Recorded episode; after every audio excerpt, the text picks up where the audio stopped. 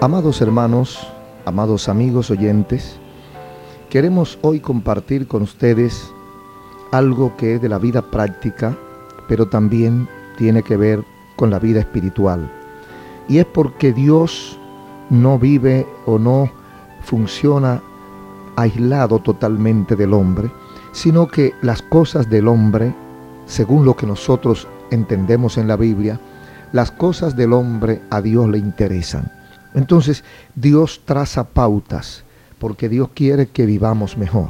Dios quiere que seamos felices y Dios quiere que nuestro cuerpo trabaje dentro de las normas establecidas para su mejor rendimiento y menor, menor sufrimiento. Eso es lo que enseña la Sagrada Escritura, eso es lo que enseña la Biblia, pero de ahí a lo que hace el hombre hay una distancia enorme. El hombre no quiere, la gente no quiere obedecer a Dios, la gente no quiere sujetarse, someterse a, las, a los preceptos, a las órdenes, a las reglamentaciones de Dios para nuestro bien, para nuestro provecho. Hoy vamos a tratar de utilizar una mínima porción del sentido de esta lectura bíblica. Digo así porque las lecturas bíblicas son como manantial, los textos bíblicos son manantiales, de donde constantemente salen lecciones, salen enseñanzas, salen experiencias, salen consejos, y no necesariamente se repiten, sino que hoy uno habla de una, una parte y mañana de otra y luego de otra, y siempre hay algo nuevo en la Sagrada Escritura. El cuarto mandamiento, o esta porción que hemos leído en Éxodo, eh, no lo vamos a hablar tan literalmente hoy, vamos a darle un sentido un poco más espiritual, vamos a tratar de escarbar un poco acerca de qué es lo que Dios quiere, sin legalismos, sin dogmatismo, sino algo abierto, algo entendible y aplicable perfectamente al hombre para su práctica diaria y para su provecho, su provecho en el orden material y también en el orden espiritual. Amigos, todos los preceptos de Dios para la vida son vitales, porque Dios no se equivocó ni dijo cosas de más. Dios todo lo que dijo es necesario. Todo lo que la Biblia tiene hay que hacerlo. Debe cumplirse siempre y cuando sea para nosotros, porque hay cosas que no nos tocan a nosotros.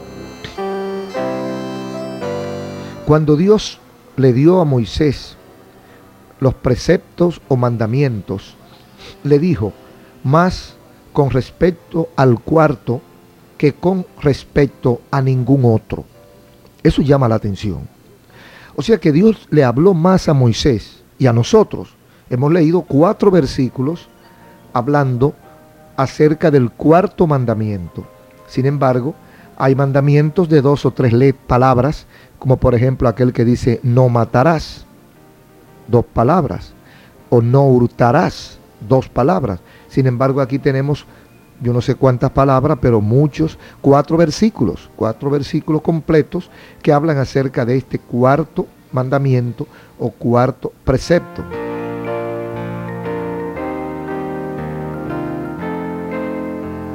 Acuérdate del día de reposo para santificarlo. Es la primera parte de este precepto.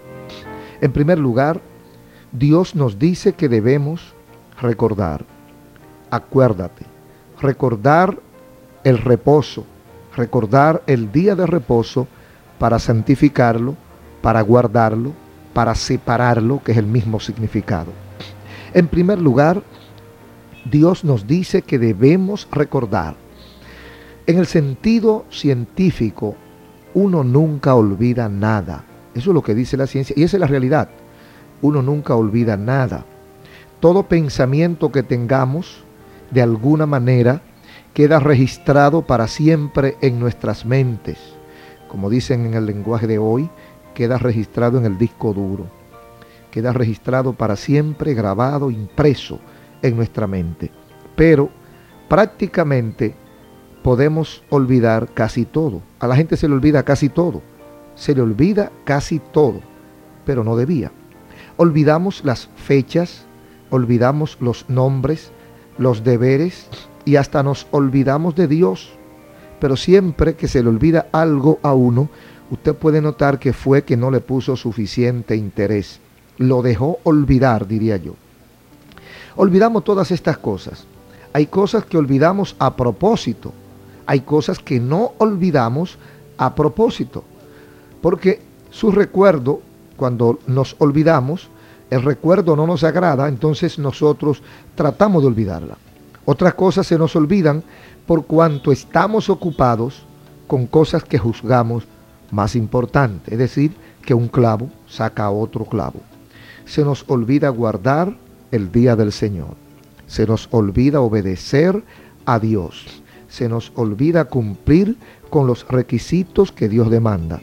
Se nos olvidan los compromisos espirituales, llámese de la iglesia, llámese directamente personales nosotros con Dios. Se nos olvidan esas cosas. Sin embargo, la muchacha, la enamorada, me dio un teléfono corriendo en la carretera, me lo voció de un carro a otro y yo grabé el número del teléfono y no se me olvida, ¿verdad? No se me olvida.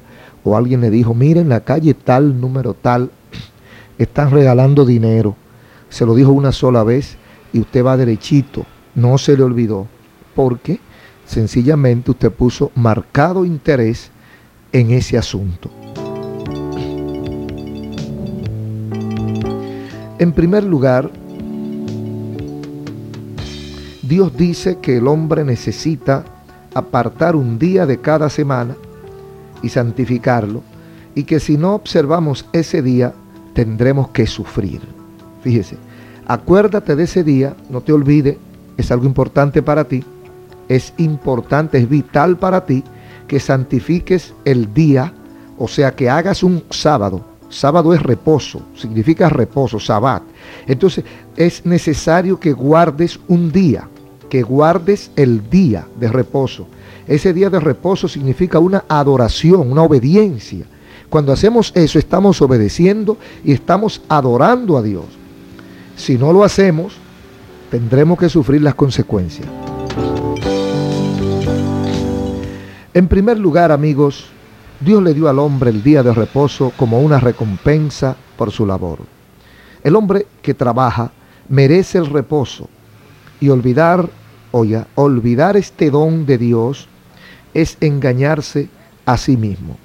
Olvidar el reposo es engañarnos. Sholem Ashak, en su libro East River, Río Oriental, cita las palabras de un antiguo judío que se llamó Moshe Ulf en relación con el día del Señor es una de las mejores declaraciones que podamos conseguir con respecto a esta ordenanza del Señor. Él dice, cuando un hombre trabaja, no para sostener su vida, sino para acumular riqueza, es un esclavo. Esa fue la razón por la cual Dios estableció el día de reposo. Es el día de reposo el que nos hace entender que nosotros no somos animales ni somos máquinas, trabajadores que solo nacimos para comer y trabajar. Nosotros somos hombres. El día de reposo es la meta del hombre. Por el hecho de que los judíos santificaron el día de reposo para Dios, ellos fueron redimidos de la esclavitud de Egipto por medio del día de reposo.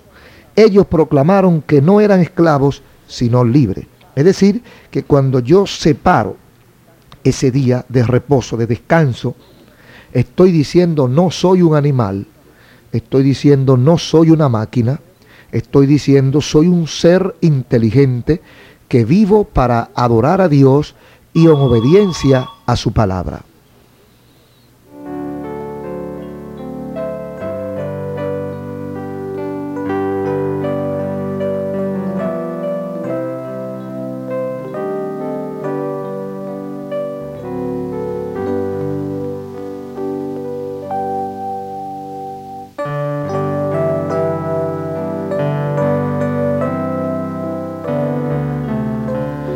También estoy diciendo que como ser humano no soy esclavo, sino soy libre, que era lo que proclamaban los judíos cuando declaraban su día de reposo. O sea, en Egipto no podían descansar, pero tan pronto ellos fueron libertados, entonces sí ellos podían decidir descansar un día. Qué lindo.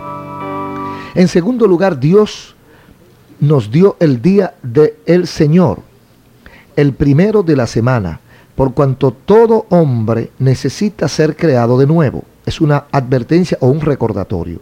Así como a, un, a una batería, a un acumulador de batería un, de energía, se le agota la carga y necesita que se le vuelva a cargar o a recargar, así también le sucede a la persona.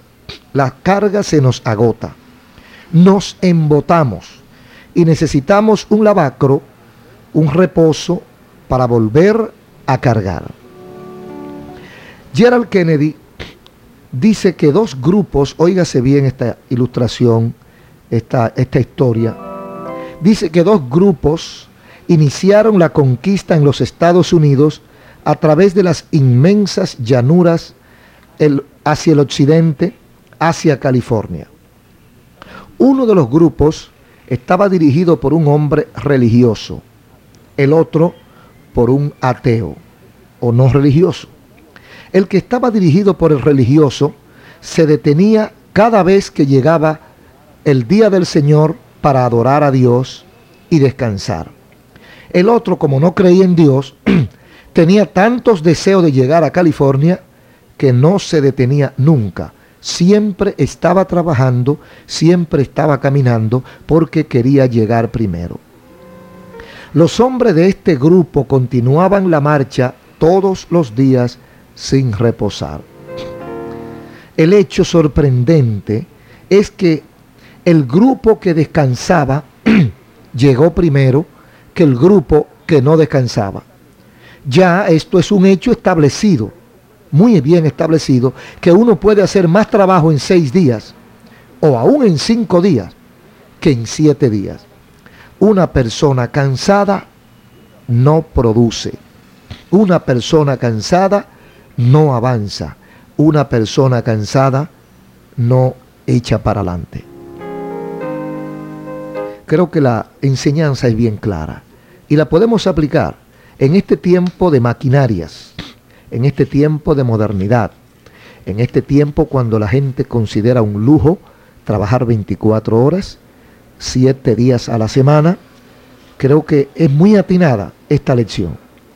Necesitamos descansar el cuerpo, necesitamos recrear el alma, necesitamos darle reposo al espíritu, necesitamos renovarnos, necesitamos nuevas fuerzas, necesitamos descansar la mente, necesitamos lubricar nuestro organismo, necesitamos un cambio de aceite. Necesitamos nueva vitalidad. Amigos, un grupo de, de exploradores fue una vez al África. Consiguieron los servicios de algunos guías nativos africanos. Se apresuraron afanosamente el primer día. Así lo hicieron el segundo, el tercero y todos los días. Cuando llegó el, el séptimo día de trabajo, ellos notaron que los guías estaban descansando bajo un árbol. Vamos, le gritaron. Uno de los guías contestó, nosotros no trabajamos hoy para que nuestras almas alcancen a nuestros cuerpos. Es precisamente el propósito que Dios tiene cuando dice, acuérdate del día de reposo. La idea de estos nativos era que si usted avanza tanto materialmente, el cuerpo se va delante del alma. El alma tiene un ritmo, o sea, la parte espiritual, mi parte, mi espíritu, mi, hombre interior tiene un ritmo diferente a mi hombre exterior. Si yo avanzo demasiado en lo material, mi hombre interior, mi alma, se va quedando atrás, se va quedando rezagada porque ella tiene un ritmo establecido por Dios. Entonces los nativos percibían ellos podían discernir algo que aunque estuviesen eh, medianamente equivocado, en el fondo hay una gran y real verdad. Si avanzo demasiado, que abandono mi orden espiritual, voy a fracasar. Entonces, ¿qué hacían ellos? Estamos sentados, descansando, esperando que el alma alcance al cuerpo.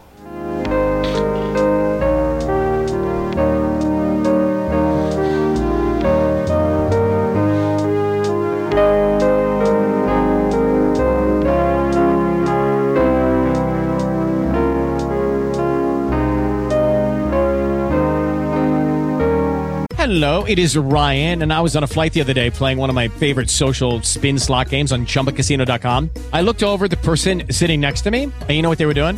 They were also playing Chumba Casino. Coincidence? I think not. Everybody's loving having fun with it. Chumba Casino is home to hundreds of casino style games that you can play for free anytime, anywhere, even at 30,000 feet. So sign up now at chumbacasino.com to claim your free welcome bonus. That's chumbacasino.com and live the Chumba life. No purchase necessary. By law. See terms and conditions 18 plus. Okay, round two. Name something that's not boring. A laundry? Ooh, a book club. Computer solitaire, huh? Ah, sorry, we were looking for Chumba Casino. That's right. ChumbaCasino.com has over 100 casino style games. Join today and play for free for your chance to redeem some serious prizes. ChumbaCasino.com. No purchase necessary. Void were prohibited by law. 18 plus terms and conditions apply. See website for details.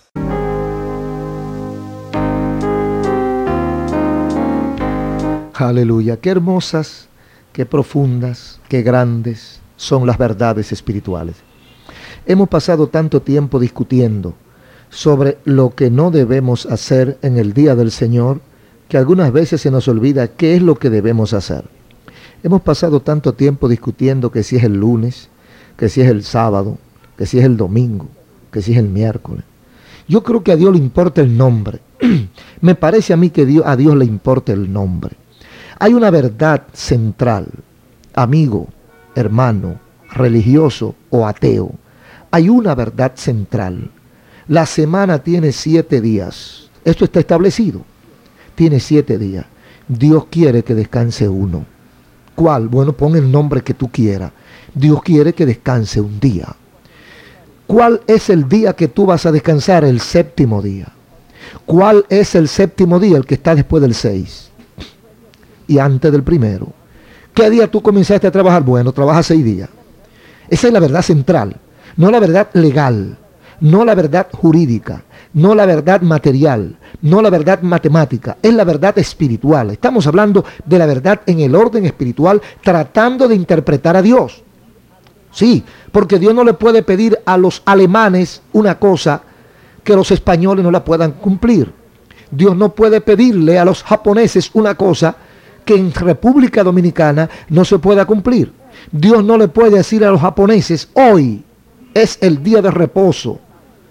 Eh, hoy porque hoy es el día tal en todo el mundo, cuando si allá es sábado, aquí será viernes. O si allá es domingo, aquí será sábado. O si allá será domingo en la noche, aquí será tal vez sábado en la mañana. Entonces, ¿cuál es la verdad central? Una verdad lógica una verdad compatible con nuestra realidad, una verdad que yo pueda cumplirla en la loma o en el llano. Creo que me doy a entender. Una verdad que yo pueda, no pueda decirle a Dios, no lo sabía o no me fue posible. ¿Qué quiere Dios? ¿Qué quiere Dios? Que un día a la semana tú se lo dediques a Él. Eso es lo que Dios quiere. Que tú no puedes ningún otro día que no sea el miércoles, dedícale el miércoles. Ese miércoles es tu sábado, es tu sabbat es tu reposo. Ese día tú dices, bueno, hoy es día del Señor. Hoy yo permito que mi alma alcance mi cuerpo. Hoy yo reposo en Dios. Adoro a Dios. Hago una pausa, hago una huelga de brazos caídos y levanto mi espíritu para que Dios, para que se encuentre con Dios. Bendito es el nombre del Señor. Dios no nos dio este día como una prohibición, sino más bien como una oportunidad para las cosas más sublimes, para darle tiempo a las cosas más importantes de la vida.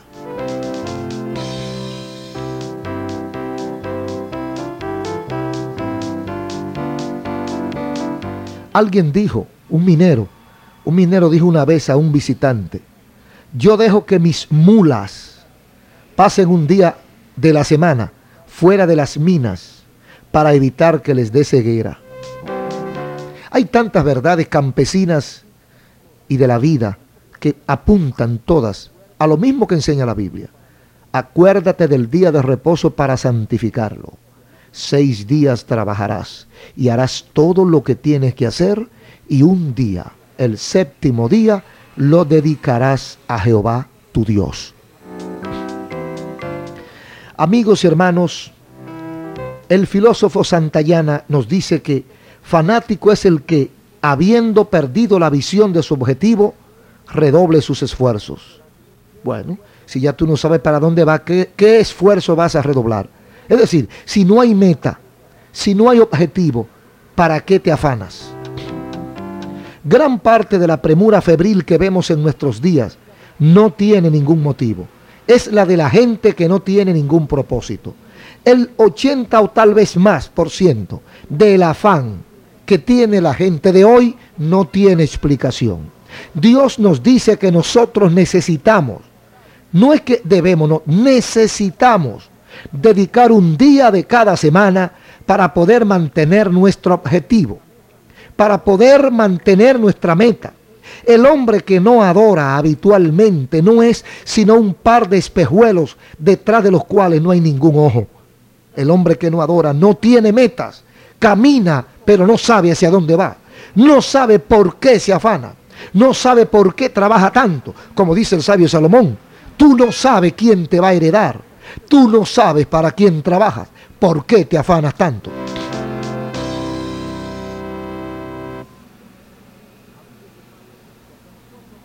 Amigos y hermanos, cuando nosotros nos ponemos sensibles y tensos, fallamos en la carrera de la vida.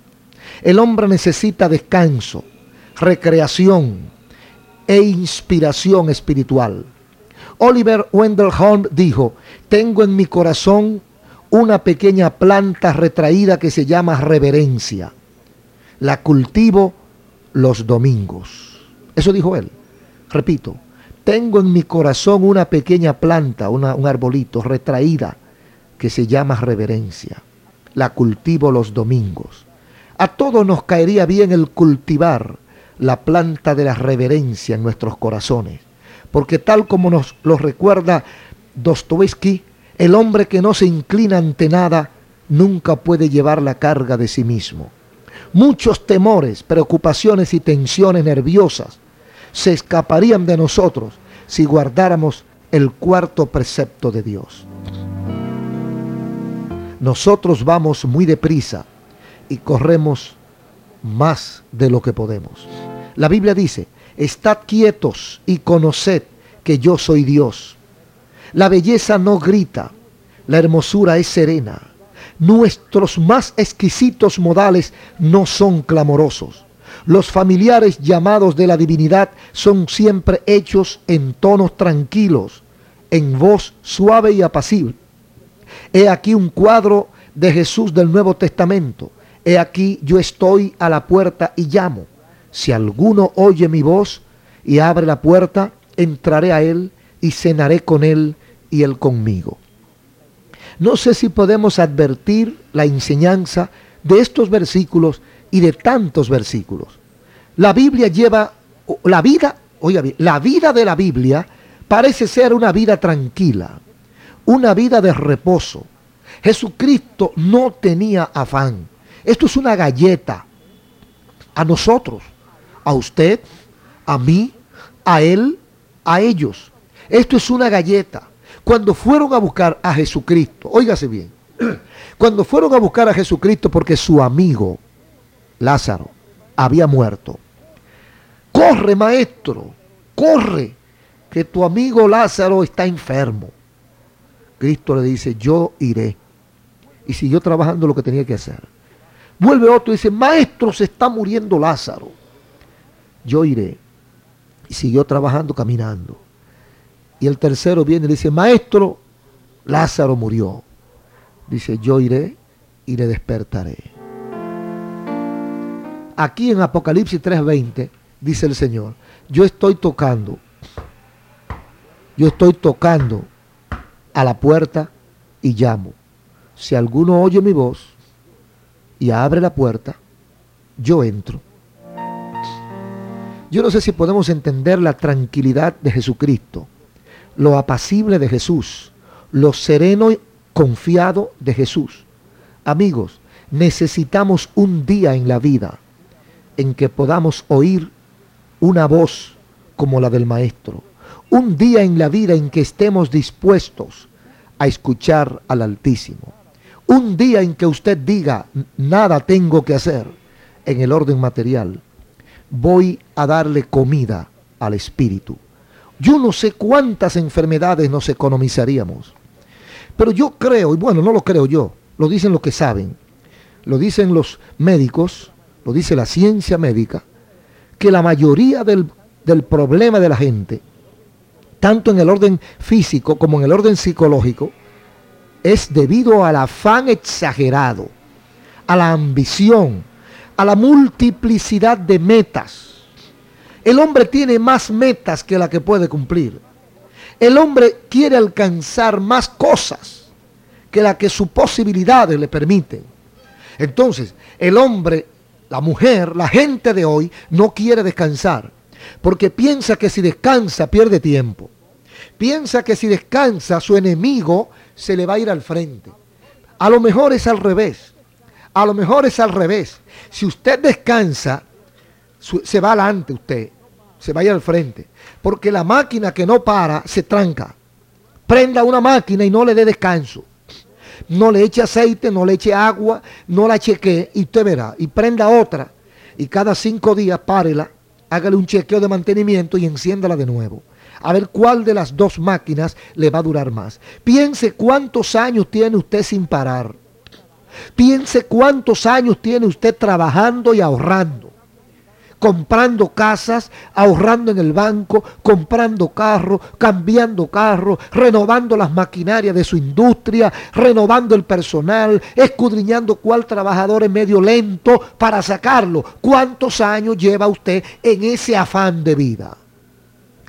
dice la Biblia, y repito las palabras que leíamos al principio en Éxodo 8 en adelante. Acuérdate del día de reposo para santificarlo. No es para, no es para que lo escriba en la pared, es para santificarlo. Debes acordarte que tienes que reposar un día para santificarlo, para separarlo, para apartarlo de los otros, porque no es igual. Ese día es diferente a los otros. No puede confundirlo. Seis días trabajarás y harás toda tu obra. Pero el séptimo día es para reposar en Dios. No hagas obra alguna tú, ni tu criado, ni tu hija, ni tu hijo, ni tu siervo, etc. Porque seis días o en seis días hizo Dios los cielos y la tierra, el mar y todas las cosas que en ellos hay, y reposó en el séptimo día. Por tanto, bendijo Dios el séptimo día. Dios hizo el mundo entero en seis días. Y usted no puede hacer un trabajo en seis días. Bendito sea Dios. Bueno, creo que el mensaje está claro. Creo que la reflexión es profunda. Si usted descansa, trabaja más. Pero máxime, si ese descanso es para gloria de Dios. Cuando yo descanso, debo descansar pensando como es un culto, un culto de adoración a Dios. Estoy descansando porque Dios me lo pide. Dios me lo exige y yo, obedeciendo a Dios, estoy en reposo hoy. Qué lindo es cuando así lo podemos hacer.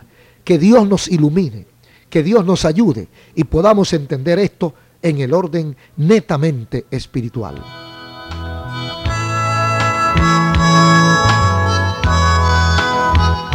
En breve estaremos orando contigo. No te muevas de ahí.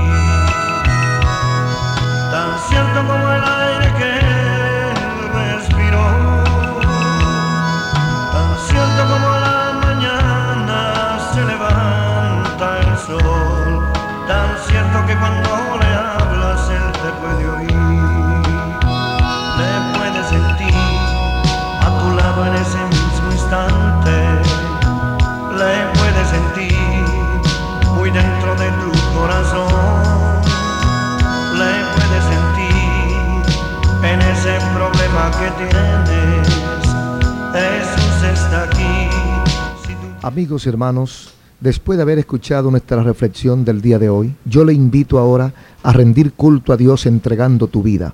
Entrega tu vida al Señor Jesucristo ahora y prométele que vas a descansar para Él. Vas a dedicar tiempo a Dios, vas a dedicar tiempo al templo, tiempo para adorar a Dios. Vamos a orar, entrega tu corazón. Él dice, ven a mí los que están cargados y cansados, yo los haré descansar. Vamos a orar. Padre, gracias te doy en el nombre de Jesucristo, porque una vez más tu palabra ha sido presentada y miles de oídos, miles de corazones han sido alcanzados. Sálvales, perdónales, recíbeles como tus hijos y escribe sus nombres en el libro de la vida. Mira aquellos que están enfermos en hospitales y clínicas. Mira aquellos que están en cárceles. Mira aquellos que están en problemas difíciles. Extiende tu mano ahora. Extiende tu mano ahora y toca esos cuerpos enfermos. Conforme a tus promesas, conforme a tu palabra, Señor, cumple una vez más tus promesas sanando a aquel que cree. Toca esos riñones, toca esos corazones, toca esas vesículas, toca esos cuerpos averiados, Señor, y devuelve la vida, devuelve la vitalidad en el nombre de Jesucristo. Salva, sana y levanta. Por Jesús te lo pido. Muchísimas gracias, Señor. Amén. Si usted ha escuchado la palabra de Dios y el Señor ha tocado su corazón, le invito que desde hoy asista a una iglesia y persevere en la fe de nuestro Señor Jesucristo y crezca en el Señor y Él le va a ayudar. Su hermano Ezequiel Molina Rosario les ha hecho compañía una vez más.